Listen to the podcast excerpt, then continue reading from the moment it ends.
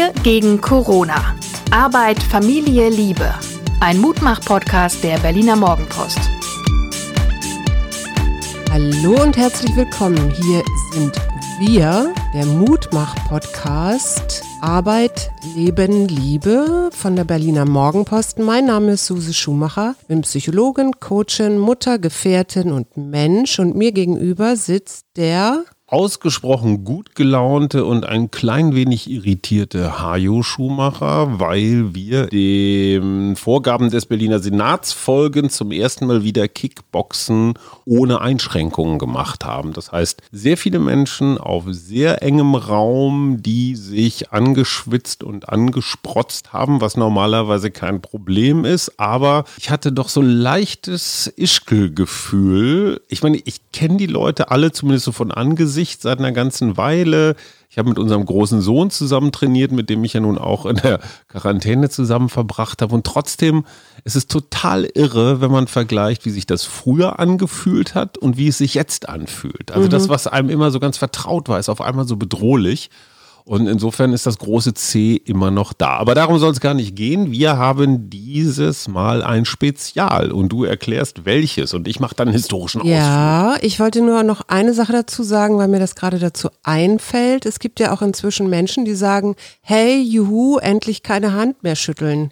Mhm. Ja, also das kann man ja auch so rumsehen. Also jetzt ist fürs Kickboxen jetzt ein bisschen vielleicht ein schlechter ja, Vergleich, klar. aber es hat seine Vor- und Nachteile. Genau, aber ich verstehe den Punkt, den du, du gerade sagst schon unser Sonderthema. Ja, unser Sonderthema zu, für dieses Wochenende ist die Vergebung oder das Verzeihen. Ja, ich sag beides, vergeben und verzeihen, weil ich mich auch ein bisschen gefragt habe, wo ist denn der Unterschied zwischen vergeben und verzeihen? Mhm. Das können wir vielleicht auch gleich mal aufmachen, das Fass.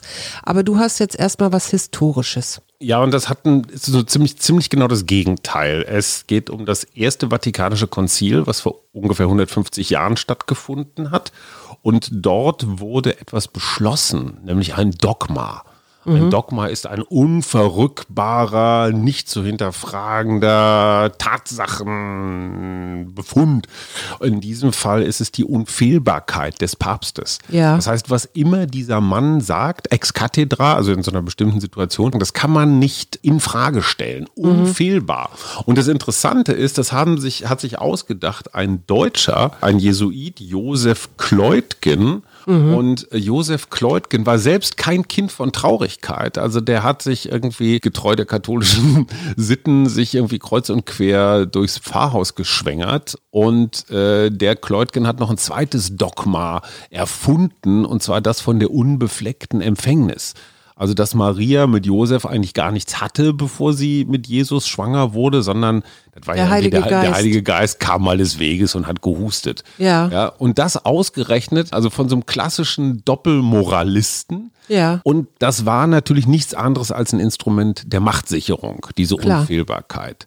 Wenn ich jetzt äh, sage, pass auf, Suse hat mir wehgetan, hat mich verletzt, hat irgendwas falsch gemacht und das aus diesem Gestus der Unfehlbarkeit heraus.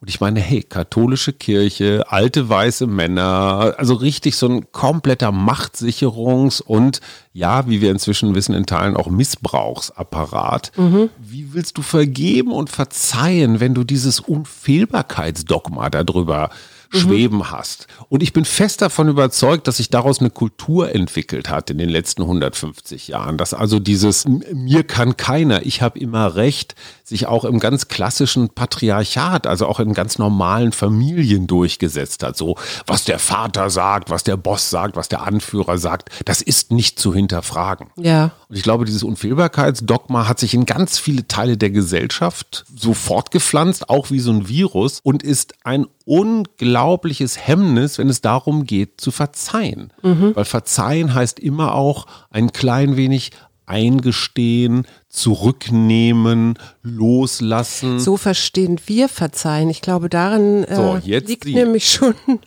da fängt nämlich schon das Erste an, dass wir immer denken, das Opfer verzeiht jetzt zum Beispiel dem Täter, mhm. der ihr dem Opfer übel mitgespielt hat und spricht ihn frei von seiner Schuld und seinen Sünden. Und das ist ja eigentlich ein Missverständnis, weil es geht ja gar nicht darum, jemanden frei zu sprechen, sondern es geht darum, raus aus der Opferrolle selber zu kommen, ja. Mhm. Häufig ist es ja so, äh, dass es eigentlich darum geht, raus aus der Opferrolle zu kommen beim Verzeihen und nicht so sehr um den Täter. Und das bedeutet auch wiederum, das Opfer hat vielleicht Ungerechtigkeit selbst erfahren und negative Gefühle wie Wut oder Frustration oder Traurigkeit Traurigkeit erlebt, vielleicht sogar manchmal auch Scham und geht eigentlich darum, irgendwann auszusteigen und zu sagen, äh, ich vergebe jetzt demjenigen, der was gemacht hat mit mir. Und ich rede jetzt wirklich nicht von diesen ganz schlimmen Sachen wie Missbrauch oder sowas. Ne? Mhm. Ne? Es gibt ja, was weiß ich, in Beziehungen, dass man sich da manchmal Sachen an den Kopf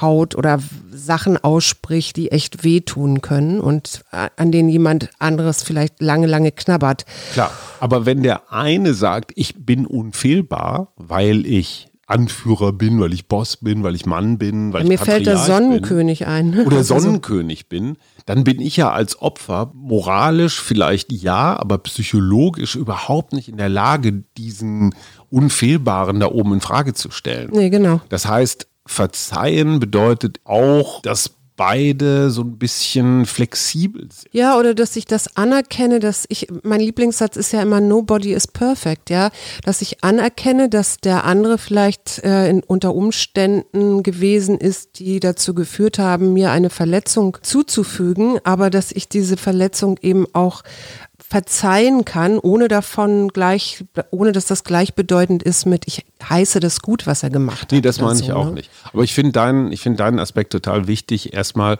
zu erkennen, ich bin eigentlich fremdgesteuert. Also ich bin in so einer Art Gefängnis drin, weil ich das Opfer bin.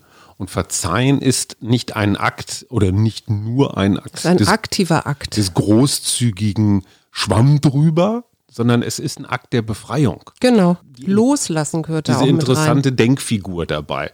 Es macht den, der verzeiht, nicht schwächer, nee, genau. sondern mächtiger. Ja. Mächtiger im Sinne von selbstermächtigter. Man könnte jetzt auch noch mal zurückgucken, weil der Opferbegriff sich in den letzten Jahrhunderten auch verändert hat. Ne? Der war so im 19. Jahrhundert war das ich bringe ein Opfer, das ist was Aktives. Mhm. Und äh, im 20. Jahrhundert hat sich das verändert zu äh, ich bin Opfer von. Ja, das, und wenn alleine schon diese kleinen, dieser kleine Unterschied macht schon was, finde ich. Weil wenn ich Opfer von bin, dann äh, ergebe ich mich ja quasi dem, was da gerade passiert ist ja, und gebe mich da so voll rein und kann nichts machen, weil ich bin ja das Opfer von. Ja. Wenn ich, wenn ich aktiv bin, dann bin ich, komme ich eben in dieses Vergeben oder Verzeihen. Und im Übrigen hat die Kirche ja über Jahrhunderte auch mit Ablassbriefen und so weiter genau das gemacht. Die Beichte. war ja die Instanz, um Vergebung äh, zu geben indem sie eben Schuld, indem du Schuld und Sühne schön bezahlen konntest und Buße tun konntest. Oder Rosenkränze ja. beten oder, oder sowas. sowas. Genau. Das Interessantere daran ist, es gibt natürlich auch sowas wie ein Opferstolz, würde ich es mal nennen. Ne? So, oh, mir ist Unrecht getan worden. Also man kann sich in dieser Opferrolle auch suhlen. Ja. Weil man ist ja eigentlich der moralisch Erhabenere. Also du hast jetzt ein böses Wort zu mir gesagt. Ich kann jetzt in meinem Freundeskreis, bei den Kindern, vor mir selber, kann ich monatelang die Geschichte erzählen, wie böse du warst und wie schlecht es mir deswegen geht. Das, damit kann man sich sein Leben lang beschäftigen. Kann man machen, Haltung. aber dann bist du, komm, ja so, du kommst halt nicht aus der Opferrolle nee, nee, raus. Nee, völlig ne? klar, aber man Problem. kann sich darin einrichten in dieser Opferrolle. Und ich meine, das, was du forderst, und das finde ich richtig, diesen Akt der Befreiung, der erfordert auch ein Ich will mich befreien. Ja. Ne? Ich will raus aus diesem Opfergefängnis. Das genau, und das komfortabel ist, sein kann. Genau, und das ist tatsächlich etwas, was die Psychologie lange so zur Seite gelegt hat oder nicht weiter beachtet hat. Also die Vergebung oder die, das Verzeihen, die Vergebungsbereitschaft und erst in den letzten Jahren vermehrt dazu geforscht hat. Was ich ganz interessant finde, ist tatsächlich auch die Vergebungsbereitschaft ist tatsächlich auch eine Stärke. Ja, also ich äh, gucke ja immer mit den Augen der positiven Psychologin. Mhm. Das ist eine Charakterstärke, richtig? Die sagt, dass die Definition davon ist, denen zu vergeben, die Unrecht getan haben, die Unzulänglichkeit des anderen auch zu akzeptieren. Mhm. Also nobody is perfect. Was so ein bisschen auch Selbstakzeptanz ist. Und ne? Menschen aber auch eine zweite Chance zu geben und nicht rachsüchtig zu sein und sogar einen Neuanfang auch eben wagen, ja. Ganz kurz, hier können wir vielleicht einmal einflechten, warum mir dieses Thema so wichtig ist. Ja, Weil ich glaube, nach Corona, also es gibt kein nach Corona, wir sind ja immer noch irgendwie drin. Wir werden Aber da auch drin bleiben, so ne? viele Geschichten von Menschen, die sich dann eben auch unter dem Stress der Quarantäne, äh, ob das Familien waren, ob das die Aluhut-Themen waren, völlig wurscht, ich will das gar nicht bewerten, aber es gab wirklich viele Verwerfungen. Ob das am Arbeitsplatz war, in der Familie, Eltern, Kinder, alles Mögliche dabei im Freundeskreis. Und ich war wirklich sehr bewegt. Vor ein paar Tagen haben sich zwei Freunde, die wir beide mögen, die sich über irgendeinen Unsinn, wirklich irgendeinen Über Unsinn, Facebook auch noch, ne? dann noch über Facebook äh, auf wenigen Zeilen mit so ein paar zugespitzten Posts und und und. Die haben sich wirklich, ich sage mal, so zerstritten, dass sie sich Wochen, Monate lang mit dem Hinterteil nicht angeguckt haben. Und die hatten jetzt beide die Größe zu sagen, ey komm, wir waren beide so in unserem Tunnel drin. Wir versuchen es nochmal. Und das bedeutet von beiden Seiten die Bereitschaft, ich weiß gar nicht, wer den ersten Schritt gemacht hat. Egal, einer hat es gemacht und der andere hat vor allen Dingen, ist drauf eingestiegen. Hätte Ja. auch sagen können, ach komm, leck mich oder irgend sowas, ja. Die hatten beide die Größe, dieses Thema zu regeln. Und es tut mir, ich merke, wie es mir körperlich gut tut, dass in meinem Freundeskreis zwei Menschen, Wieder so die ich beide mag, herrscht, ne? Zueinander wieder gefunden haben, weil die andere Situation wäre gewesen, die hätten sich jetzt für den Rest ihres Lebens entzweit und wir hätten da zumindest in der Richtung so einen geteilten Freundeskreis gehabt. Du wirfst mir gelegentlich vor, ich sei nachtragend. Ich möchte das einfach nur als gedächtnisstark bezeichnen wollen. Ja, ich kann mich einfach gut erinnern.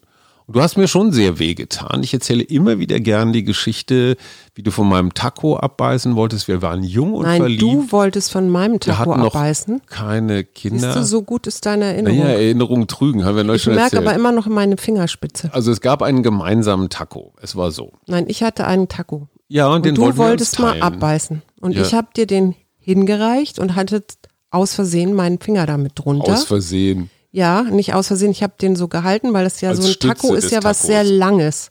Mhm. Und ich habe den als Stütze gehalten und du hast aber nicht ein kleines normales Stück abgebissen, sondern du hast mit deinem riesengroßen Mund drei Stücke abgebissen auf Papperlapapp. einmal und unter anderem eben fast meinen Finger auch noch. Völliger Unsinn. Das Problem ist folgendes, wenn meine Frau reicht mir zwar so Essen so hin, aber ungefähr so wie in, in so einem Löwenkäfig, so ganz Geschichte, vorsichtig. meine ist eine So andere. ein Millimeter. Und wenn man dann ganz vorsichtig und zartlippig zubeißen will, so wie ich, dann ziehst du es wieder weg, weil du Angst hast, man könnte zu viel erwischen und es bleibt zu wenig Wir für dich machen mal über. eine Übung, ja? Also schnappe ich ein klein wenig alligatorenhaft nach dem Taco. Du ziehst trotzdem weg und dann im Normalfall machen jetzt kriege ich eine, eine Übung, normale ja? Position. Lass ein unbedeutendes Ärgernis oder einen Groll los. Und zwar jetzt. Moment, dieser Taco war Und nicht erinnere unbedeutend. dich daran oder erlaube dir daran zu wissen, dass du selber Fehler machst. Muss ich Das irgendwas heißt, tun den oder muss ich Schmerz das jetzt loslassen so? über diese gruselige Tat von mir damals, die gar nicht, ich bin ja gar nicht, ich hatte gar nicht Schuld. Auch wenn du denkst, du hast Unrecht bekommen. ich versuche in dein Gerede herein, dir wirklich zu verzeihen, Suse.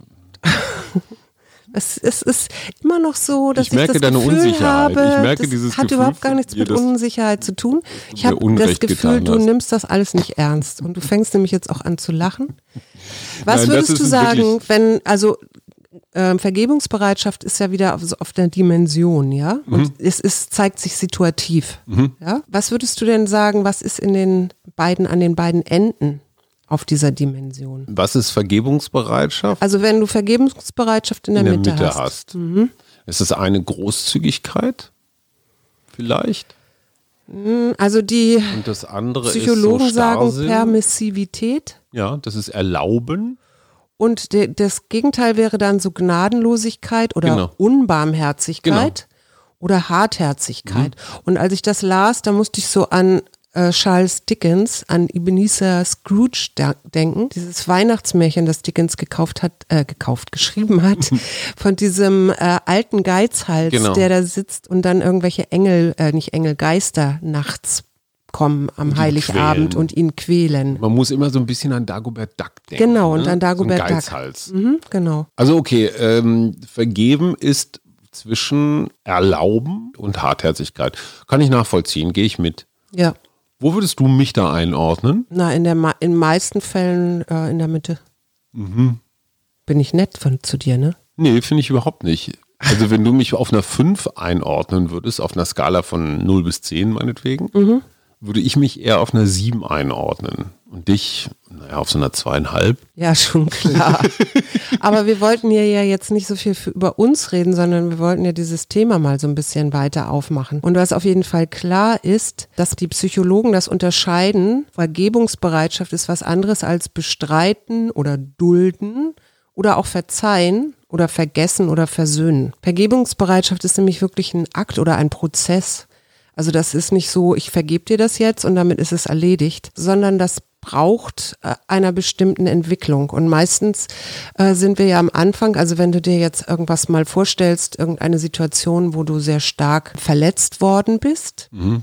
dann kommt ja auch oft, kommt da ja so ganz viel Schmerz auch hoch. Also verschiedene wir sagen immer negative Gefühle dabei. Ich finde, das sind keine negativen Gefühle. Also vielleicht sogar Traurigkeit oder vielleicht auch Wut oder solche Dinge. Und die Psychologie sagt, da musst du erstmal richtig einsteigen, um dann zu sagen, hey, das will ich nicht mehr. Also ich will da raus. Und man könnte ja jetzt auch sagen, okay, ich mach, ich mach jetzt genau das Gleiche, was du mir angetan mhm. hast. Das tue ich dir jetzt an. Also Rache. Ne? Ich mhm. überrache.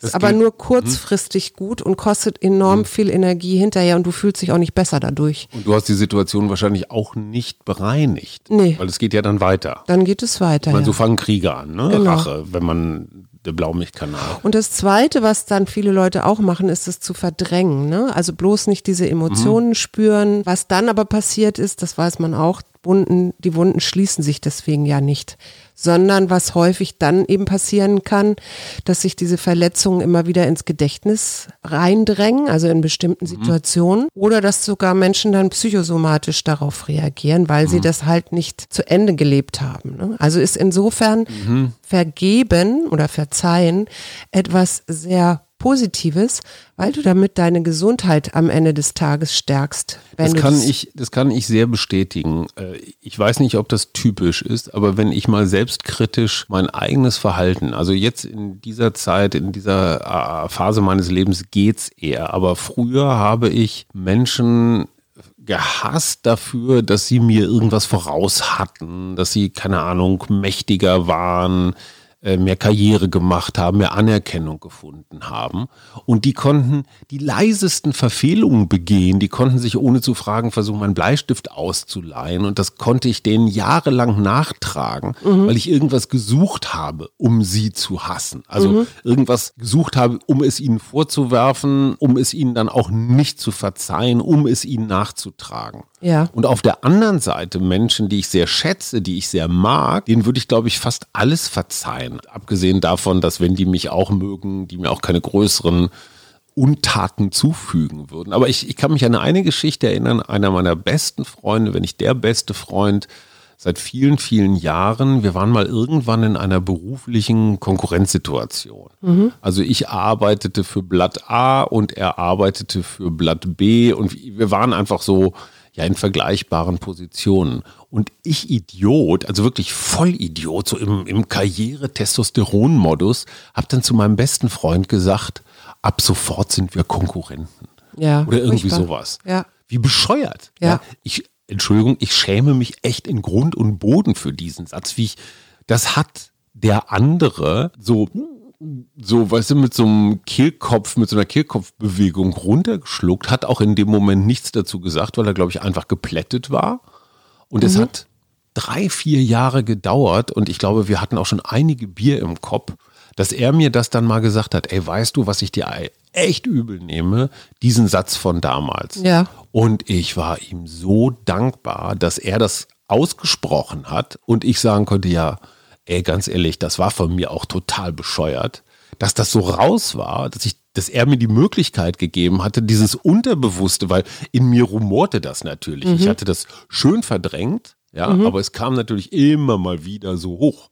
Und, Und wie hat sich das Beziehung gezeigt? Hat, hattest du ein schlechtes Gewissen, wenn du ihn gesehen ja, hast? Oder? es war immer so ein, ich sag mal, so ein, so ein leichter Nebel, so ein Schleier von Scham oder irgendwie Schuld oder Unwohlsein, was Mhm. ich dann natürlich in meinen testosteronhaltigen Jahren dann so überkompensiert habe. Ne? Ja. Mit besonders laut, besonders lustig, besonders anzüglich, so von wegen, mir doch egal. So ein wirklich plumpes Überspielen.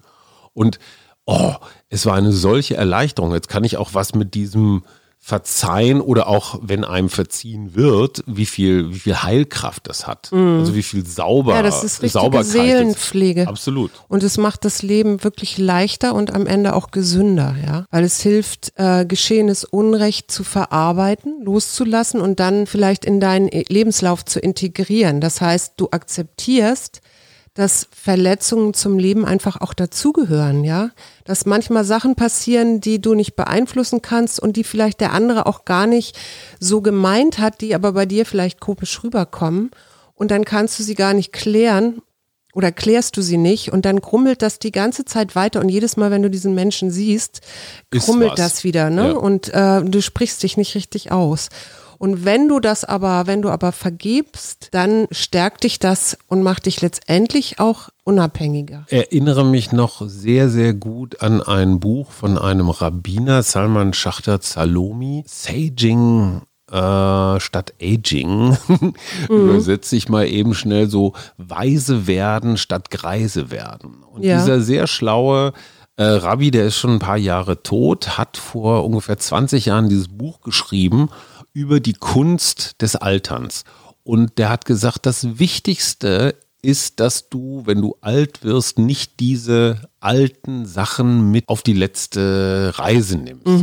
Der sagt, ganz wichtig, solange du noch fit bist und die Leute noch alle leben und so, mache dir eine Liste von wirklich allen Leuten, bei denen du dich noch für irgendwas entschuldigen musst oder wo noch irgendwas zu klären ist. Und ich habe das tatsächlich gemacht und ich kam, naja, vielleicht habe ich nicht ganz genau in meinem Leben rumgeforscht, aber ich kam auf so eine Größenordnung von fünf bis zehn Vorfällen. Ja. Und die reichten von, ich sag mal, 14, 15, Alter 14, 15, Schulzeit, zurück bis in die letzten zwei, drei Jahre. Und es waren völlig unterschiedliche Sachen. Es waren Familiengeschichten, es waren kleine Sachen, es waren große Sachen.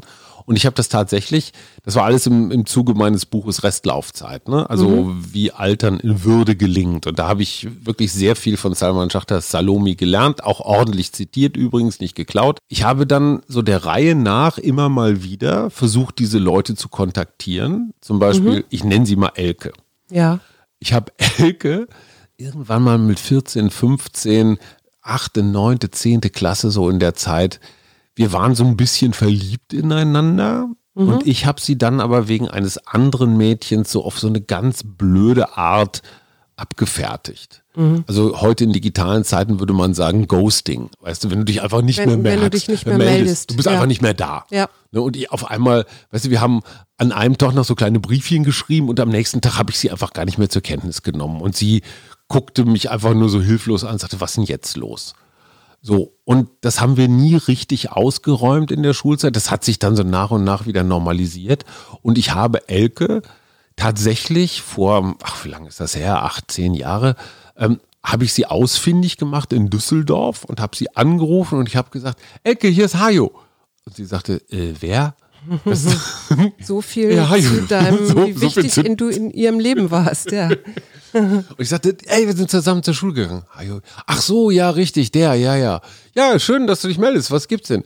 Du, ich habe dir damals wirklich sehr, sehr weh getan und äh, das belastet mich immer noch und ich wollte mich, wie du hast mir wehgetan, weiß ich gar nicht mehr. Das ist doch, ach komm, nee, weiß ich jetzt wirklich nicht mehr. Da dachte ich mir, sag mal, wie bescheuert ist das denn? Ja. Ich leide 30 Jahre darunter, weil ich glaube, dass diese Frau meinetwegen leidet und die blöde Kuh leidet überhaupt nicht. Ja, ist- das heißt aber interessanterweise, ich habe mich gequält mit meinen Schuldgefühlen, weil ich Mhm. dachte, so mir muss verziehen werden, musste aber gar nicht. Na, du musst dir selber verzeihen, Ja. das ist der Punkt. Ganz, ganz wichtiger Es ist Punkt. immer ein, ein Friedensangebot zunächst an, dir, an dich selbst. sehr, sehr, sehr, sehr schön Friedensangebot an mich selbst. Und das war für mich eine große Lehre, einfach mal zu hinterfragen, so wie viel Anteil an diesem, an diesem Konflikt oder an dieser dunklen Story habe ich eigentlich selber? Wie viel ist da meine eigene Story? Deine eigene Und Story. wie ja. viel, wie viel kommt von der anderen Person? Aber es war für mich extrem hilfreich, Mhm. extrem pädagogisch, dieses, hä, welche Hajo, keine Ahnung. Ja, ich dachte, die arme Frau ist in der Psychiatrie, weil sie unter meiner, unter meiner miesen Behandlung immer noch leidet. Was ich so interessant fand auch, ich habe mich auch ein bisschen mit den Studien, die es so gibt, beschäftigt, dass es einen Unterschied gibt, äh, warum man verletzt wurde. Also ähm, bei Frauen ist es eher so, dass die Verletzungen in Beziehungen ähm, häufiger sind. Ne? Und bei Männern ist es so, dass da eher Verletzungen im Arbeitsleben häufiger gestehen. Das hat vielleicht auch damit zu tun, dass diese, dass das noch sehr traditionelle Rollen sind, die da beide haben, oder dass Frauen halt auch äh, Beziehungen wichtiger finden. Ich weiß es Ich nicht. würde da mal ganz kurz, heute ist das der Tag des Bücherzitierens. Ich habe ja dieses Männerbuch geschrieben, Männerspagat. Und da dreht es sich viel auch um den sogenannten Pavianfelsen. Also die Männchen, die sich pausenlos darum rangeln, wer hat den prächtigsten sind roten Hintern. Das hast du gesagt, jetzt sind wir Konkurrenten. Ne? Genau, also das ganz ist ja genau. genau der das Punkt. ist der Punkt. Und es geht um den Pavianfelsen. Es kann nur einen geben, der oben sitzt. Es kann nur einen Donald Trump oder wen auch immer, König, Kaiser, Pharao geben. Mhm. Und drunter rangeln die Jungs aber alle drum, wer ist Zweiter, wer ist Dritter. Also so eine permanente Bundesliga-Tabelle. Mhm. Und ich glaube, Frauen denken nicht so.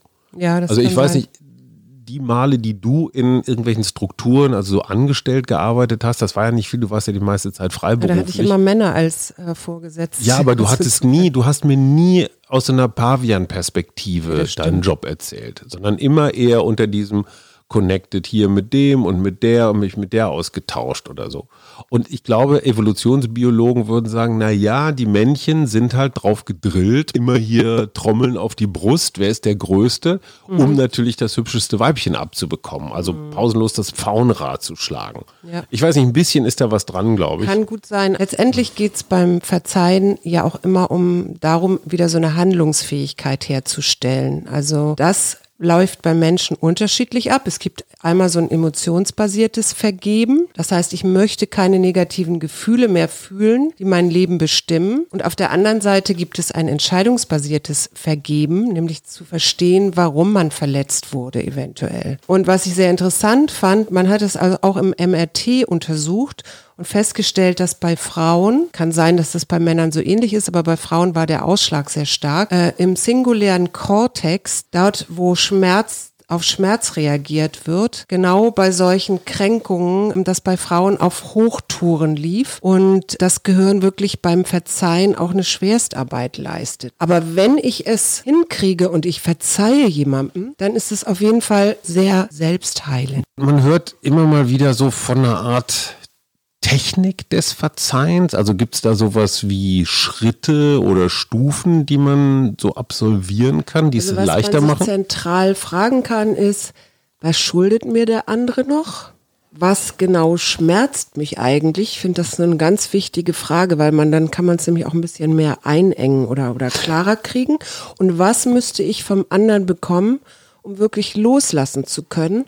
Und es geht gar nicht so sehr darum, dass der andere oder dass da irgendwie Antworten von der anderen Seite kommen, sondern es geht darum, eigene Antworten zu finden, weil das letztendlich schon den Prozess in Gang setzt des Verzeihens. Also heißt das, dass man dann so eine Unterwerfungsgeste fordert, so von wegen, ich will den anderen im Staub sehen und Nein, die nein, Schlampe nein, soll sich entschuldigen? den anderen gar nicht, sondern es geht darum, selber in diesen Proz aktiven Prozess zu kommen, um dann darüber eben auch das ins Loslassen zu kommen und festzustellen, dass das vielleicht eine Bagatelle war oder dass du das selber viel zu hoch gehängt hast. Also du versuchst letztendlich dieses Unklare, dieses Grummelnde Was ja zu auch fassen. häufig an Gefühle, eben Ja, an also negative Gefühle gebunden Mhm. ist, ähm, das dem Herr zu werden oder dem das zu beleuchten, sich anzugucken und zu sagen, okay, das könnte eine Antwort sein. Oder wenn ich jetzt in die Perspektive von dem anderen gehe, dann stelle ich vielleicht fest, ach, der war ja auch an dem Tag extrem genervt. Und Oder dann stelle ich vielleicht selber fest, ach, der hat vielleicht gar nicht, das hatte vielleicht gar nichts mit mir zu tun,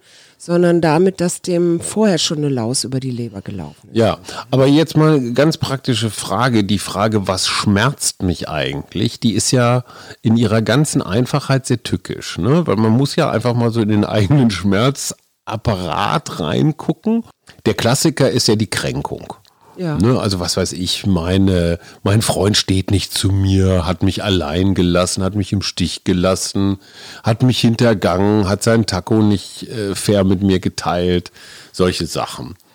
Was fällt dir noch ein? Also was, Also ich würde es nicht unbedingt am Taco aufhängen, weil ich nicht glaube, dass du daran äh, emotional stark gelitten hast, aber mein Finger hat wehgetan. Guck dir doch einfach an, was es für Themen gibt. Also wenn du dir junge Leute anguckst, dann sind da zum Beispiel Verletzungen bei nach, ähm, wo Leute oder wo der Beziehungspartner vielleicht gelogen hat, bei Seitensprüngen, bei Verlassenwerden. Und wenn du dir das jetzt vielleicht einfach mal vorstellst, du, du findest heraus, dass ich dich betrogen habe oder so, dann schmerzt das. Oder wo ist da die Frage? ich freue mich für dich. Du glaubst mir nicht. Äh, Seitensprung ist zum Beispiel dieses Betrogen, hintergangen werden. Aber ich glaube, wenn man tiefer guckt, auch dieses Gefühl, ich genüge nicht. Bestimmt. Also mein Partner hat sich jemand anders geschnappt, weil der reicher, attraktiver, geschmackvoller, weiß der Geier was ist. Ja, also es ist ein Gefühl von Erniedrigung. Und es ist gar nicht so sehr das Hintergangen werden, sondern eher das Gefühl, herabgesetzt zu werden. Ja, aber jetzt bist du schon mitten in der Kränkung drin und ich glaube, die ist sehr kontextabhängig. Also das ist was anderes, ob ich dich jetzt mal beleidige und dir irgendwie was an den Kopf hänge oder ob ich äh, etwas wirklich gemacht habe, was letztendlich äh, meine Beziehung zu dir auch Völlig äh, klar. bedroht. Aber deswegen finde ich es sehr so wichtig, dass du diesen, diesen Rat gibst oder dass das ein, ein Schritt beim Verzeihen ist, zu formulieren, was schmerzt mich eigentlich. Ja, was schmerzt mich Und eigentlich und aber auch, ähm, was könnte den anderen bewogen haben, das zu tun. Und vielleicht komme ich ja dazu, dass ich dann feststelle, ach, dieser Seitensprung, der hatte nun irgendwie gar nichts mit mir zu tun, sondern der andere braucht ganz viel Aufmerksamkeit vom anderen Geschlecht, gerade weil er sich selber gerade nicht gut fühlt, Weil er in der Midlife-Crisis steckt. weil er in der Midlife Oder ein Jobproblem hat und woanders her seine Anerkennung braucht. Oder der Partner abgelenkt ist mit, keine Ahnung, einem Auslandsstudium, weil er ein halbes Jahr in Toronto ist. Ja. Ja, aber ich finde diesen, diese Schmerzforschung, also was tut wirklich weh und nicht nur das, was tut an der Oberfläche weh, sondern das, was tut drunter weh. Ja gut, aber dazu musst ich du diese wichtig. Mhm. Bereitschaft haben, da auch mal reinzugucken und hinzugucken. Und man weiß leider auch, dass es eben auch Menschen gibt, die das dann mit aller Macht verdrängen, Mhm. weil es eben einfach auch so unangenehm ist. Es sind ja keine schönen Gefühle. Naja, und das ist ja der Punkt, warum dann im MRT diese, diese Schmerzregionen so anspringen. Genau. Ja, weil da natürlich, wenn du dir das bewusst machst, dann fühlst du den Schmerz ja nochmal. Ja, genau. Ne? Das tut halt weh. Ja, genau. Aber dann kommt eben der nächste Schritt zu sagen, okay, ich habe mir das jetzt bewusst gemacht Mhm. und ich lasse das jetzt auch bewusst los. Also, Und dann fängt die Selbstheilung an. ja. Ähm, ich frage mich, ist Verzeihen dann so eine Art Notwendigkeit, die ich auf jeden Fall immer durchziehen muss? Weil ich kann mich an Fälle erinnern, wo ich nicht verzeihen wollte. Wo ich dann vielleicht auch ein bisschen starrhalsig oder nachtragen, ist mir völlig egal, dass man mir nachsagt, was Menschen wie du mir nachsagen, ich bin nicht nachtragend, dass ich sage, nee, reicht, äh, Schluss aus, das ist jetzt nicht mehr zu kitten. Ja, aber das ist ja eine Geschichte, die ich selber auch erlebt habe mit einer Freundin. Das finde ich auch völlig in Ordnung. Also man muss ja nicht mit den Menschen das ganze Leben zusammen verbringen, wenn es jetzt nicht gerade nahestehende Menschen sind. Und ich erinnere mich an eine Situation, wo eine mir bekannte Frau ziemlich gekränkt hat und ich dann ab irgendeinem bestimmten Moment gedacht habe, nö, eigentlich will ich auch gar nicht mehr mit ihr reden. Und als sie dann irgendwie drei Jahre später damit kam, so komm, wir müssen doch mal einen Kaffee trinken und das kann doch nicht und so, wo ich dann auch wirklich gesagt habe, nö, weißt du, ich brauch, brauch das jetzt nicht mehr, ich will auch gar nicht mehr darüber reden, es ist alles okay und mach mal dein Ding weiter, aber bitte nicht mehr mit mir. Und das hat mir in dem Moment auch gut getan. Das war auch eine Seelenreinigung, wenn du so willst. Indem du einen Schnitt gemacht Indem hast. ich echt einen Schnitt gemacht habe und Ja. gesagt habe, ja, das ging mir jetzt zu weit.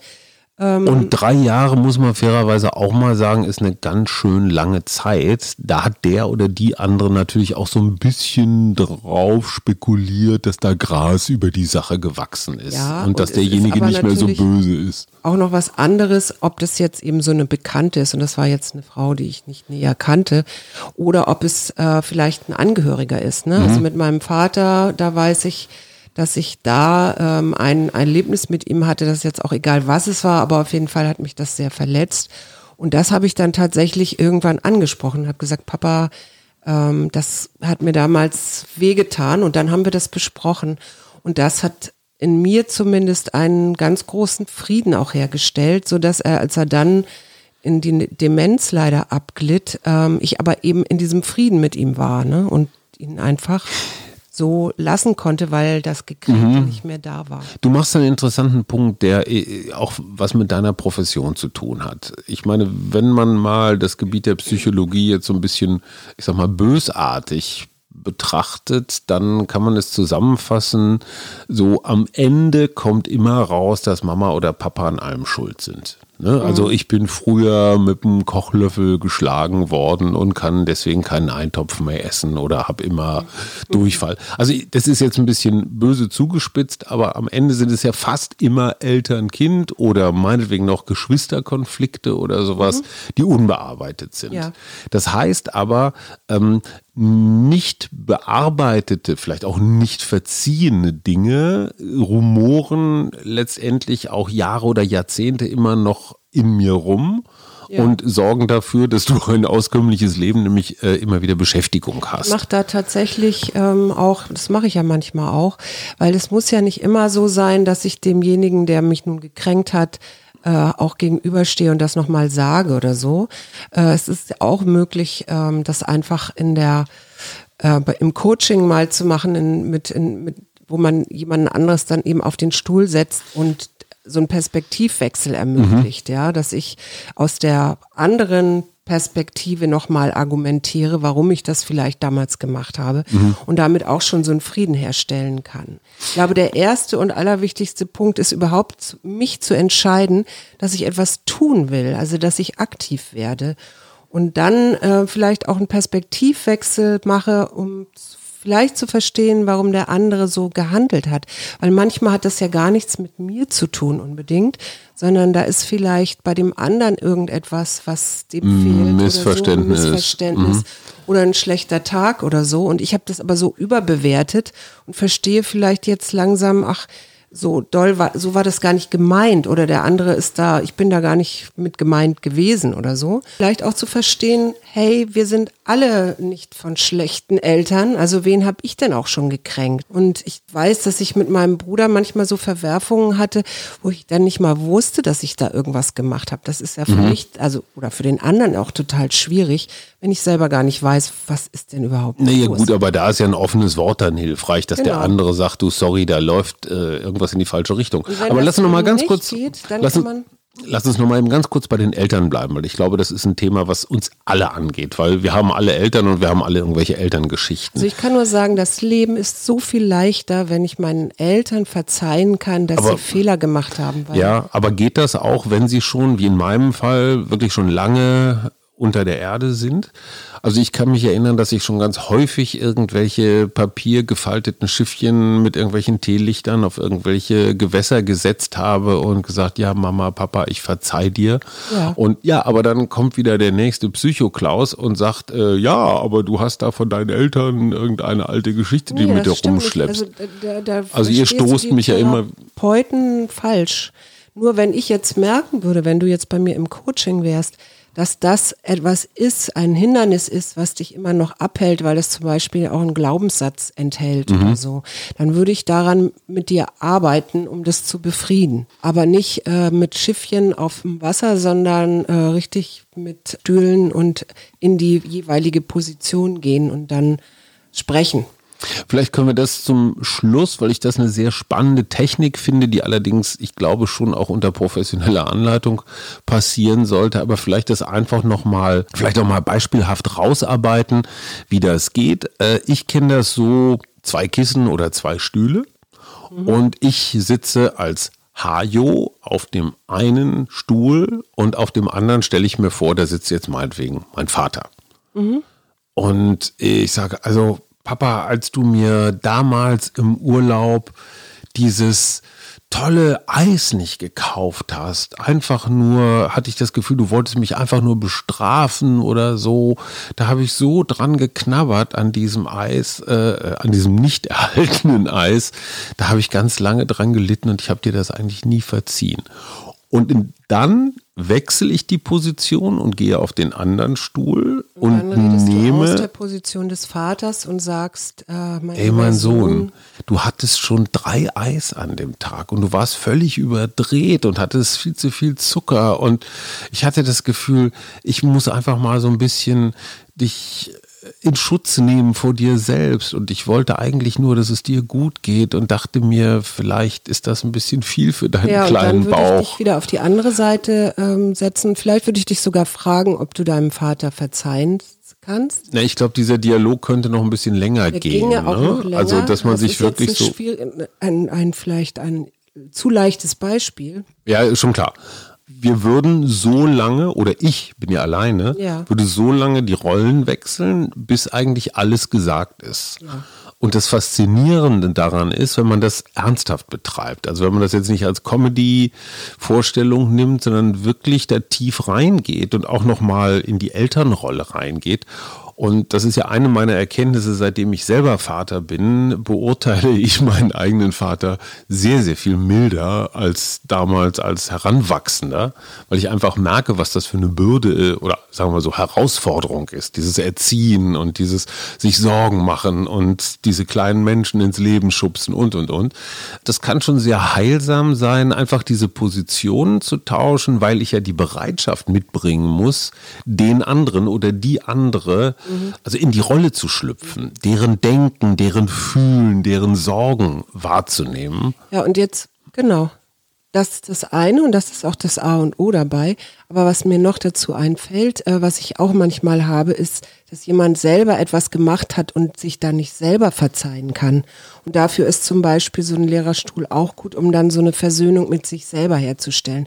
Weil wir viel großzügiger sind mit anderen mir selber zu verzeihen, ist äh, vielen Menschen viel, viel schwieriger. Und ich möchte einfach dazu aufrufen, doch auch entspannter mit sich selber umzugehen und zu sagen, okay, auch ich habe mal einen schlechten Tag, auch ich habe mal Sachen gesagt oder getan, die nicht okay waren. Und der erste Schritt, und das hast du ja so schön vorhin erzählt, ist, das sich selber zu, zuzugestehen. Und der zweite Schritt ist vielleicht auch, auf jemanden anders dann zuzugehen und zu sagen, hey, ist zwar schon drei Jahre her, aber hier bin ich blöd gelaufen. Und wenn der andere dann sagt, nö, interessiert mich nicht mehr, ich will nichts mehr mit dir zu tun haben, ist das auch okay. Aber zum Schluss noch eine Frage, die mich tatsächlich auch umtreibt. Ich kann dir verzeihen, damals, dass du mir nicht fair die Hälfte vom Taco abgegeben hast. Das heißt aber nicht zwingend, dass wir uns auch wieder versöhnen. Also dass der alte Zustand meinetwegen von Freundschaft oder von Beziehung oder sowas wiederhergestellt ist. Das heißt, es gibt Verzeihen ohne Versöhnen. Ja. ja. Also ich kann sagen, du ist okay, aber ich möchte trotzdem nichts mit dir zu tun haben. Ja, ja, ja. gehe, aber geh mit Gott. Ähm, nee, andersrum, geh mit Gott, aber geh. Das kann, das muss kein böses Geh sein, sondern es kann auch ein Gehen, geh bitte nach dem Verzeihen sein. Ja. Das finde ich ganz wichtig dabei. Also verzeihen heißt nicht also, Friede, Freude, Eierkuchen. Nee, nee, nee. Das heißt, im, erster, im ersten Moment eigentlich erstmal wieder so einen Frieden schaffen für mich wir machen zwar heute keine Filme. Ach so, übrigens ein Aufruf an alle unsere geschätzten Zuhörenden. Wenn ihr eine Idee habt, was wir als nächstes alphabetisch durchgehen können. Wir hatten jetzt Musik und jetzt hatten wir Filmregisseure, Schauspieler, all sowas. Was können wir als nächstes? Schon. Natur hatten wir schon. Wir können zum Beispiel Sportler nehmen, das findest du aber doof. Da musst du wieder im Internet Sportarten. gucken. Sportart, Sportart mit Bobfahren Y. im Sommer. Mhm. Also, ich ziehe jetzt mal hier. Nee, pass auf, ich habe hier ein paar Kärtchen und du sagst mir einfach eine Nummer. Drei. Und eins, zwei, drei. Ach, guck mal. Einfachheit. Wie kriegen wir eine Brücke von Einfachheit zu Verzeihen hin? Einfach verzeihen. Einfach verzeihen, ja. Naja, ich glaube, Einfachheit ist insofern eine ganz hilfreiche, eine ganz hilfreiche Brücke, weil äh, wir viele Dinge, über die wir uns grämen, die uns angeblich andere angetan haben, auch sehr verkomplizieren. Ne? Also man kann da ja immer mehr draufpacken. Also man lass uns bei unserem ganz einfachen, doofen 30 Jahre alten Taco-Beispiel bleiben. Aber da kann ich ja ganz viel noch andere Dinge dranhängen, die ich dir vorwerfen will. Ja. Also ich kann aus einem kleinen, völlig egalen Taco, kann ich ein Riesending machen. Diese Einfachheit im Denken und im Fühlen, was werfe ich dem anderen eigentlich vor und was verlange ich von ihm quasi als Wiedergutmachungsgeste oder Ritual, da finde ich, kann man es schon einfach halten. Ja. Verzeihen bringt übrigens Paaren auch Glück. Und wenn ich eine gute Beziehungsqualität habe, dann kann ich trotz Verletzung und ich bin sicher gebunden und gut aufgehoben, dann kann ich auch Verletzungen überstehen mit dem anderen, ohne dass ich ähm, gleich das Weite suche. Das erklärt Schlecht ganz in diesem Zusammenhang vieles. ist übrigens, wenn ich, äh, wenn der andere antwortet, ja gut, entschuldige, bist du jetzt zufrieden? Nein. Oder auch genervt sagt, ich habe mich doch schon entschuldigt. Aber das kennt man, ne? So, äh, hast du jetzt, jetzt gib doch endlich mal Ruhe. Dann würde ich sagen, das ist keine gute Beziehungsqualität. Einfachheit. Sei einfach du selbst. Schau über allen Jubel und Trubel hinweg auf das, was bleibt. Nimm dir Zeit zu klären, was wichtig für dich ist und lass das Nebensächliche fallen. Das passt aber schon ganz gut. Ja, lasst das Nebensächliche fallen und lasst euch selbst nicht fallen und äh, genießt vor allen Dingen ein Wochenende. Und ich will ja nicht allzu schlaubergerisch klingen, aber diese Liste von Menschen, bei denen ich mich noch entschuldigen muss oder von denen ich gerne eine Verzeihung hätte oder so, die hat mir extrem geholfen. Einfach um mir selber meine eigenen kleinen Dämonen, die in mir so rumwursteln, bewusst zu machen. Hast du so eine Liste auch mal gemacht? Nee, so eine Lust Liste habe ich noch nicht gemacht, aber ich habe tatsächlich auch schon ein paar Leute aufgesucht und ich habe auch noch mindestens einen nahen Angehörigen, äh, bei dem ich das vorhabe. Na, das ist doch ein gutes Vorhaben an diesem Wochenende. Mal einfach so reinspüren, wo ist noch was aufzuräumen. Wir wünschen viel Erfolg. Wir wünschen viel Erfolg und ein schönes Wochenende. Bis bald. Tschüss. Tschüss. Wir gegen Corona. Arbeit, Familie, Liebe. Ein Mutmach-Podcast der Berliner Morgenpost.